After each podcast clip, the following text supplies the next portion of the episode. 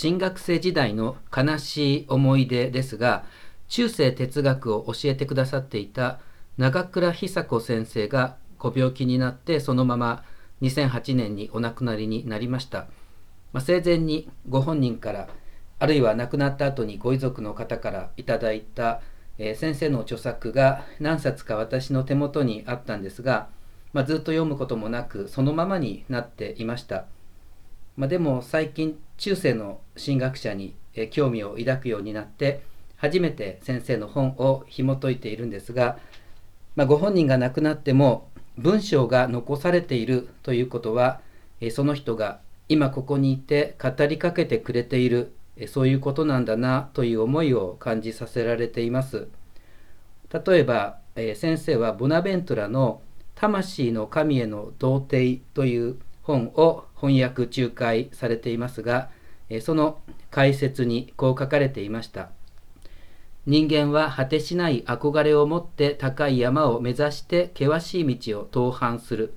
なぜと尋ねられて、ある登山家は、そこに山があるからと答えた。えこの答えは人間の高みへの思考が説明を超える人間の現実であることを示している。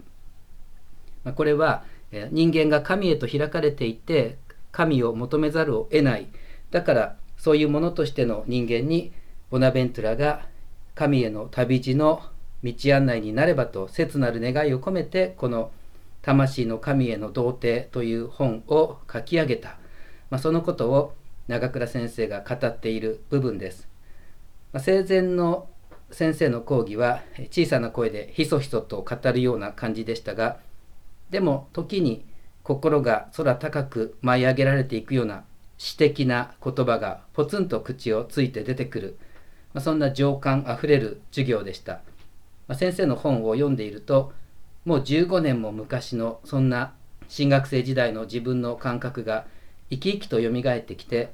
まあ、本当に著書というのはその人そのものなんだなとそれを痛感させられた思いです。まあ、蘇ってくるんですね。まあ、今日はラザロのよみがえりの物語が朗読されましたが、えこの箇所はドストエフスキーの「罪と罰」の中で重大な役割を果たしています。まこういう「罪と罰」のような古典的名作を読むと全く新しい何かに初めて気づかさせられるというよりもむしろもともと自分の中にあった何かと再び出会えたそんな感じになると思います。よみがえるっていうのはそういうことなんじゃないでしょうか。ラザロの復活に重なって、まあ、もうすでに私の中にある大切なものでもいつの間にか心の中のお墓に葬り去られていたそんな私のラザロをイエス様は墓石を取り除けて引っ張り出してくださいます。まあ、こうやってお墓から出てきた魂は神様へと歩み始める、えまさに魂の神への童貞が始まるわけです。私たちのありふれた日常の中にも私の中で死んでしまっていた何かをよみがえらせてくれるそんなものや出来事との出会いが実はたくさん散りばめられています。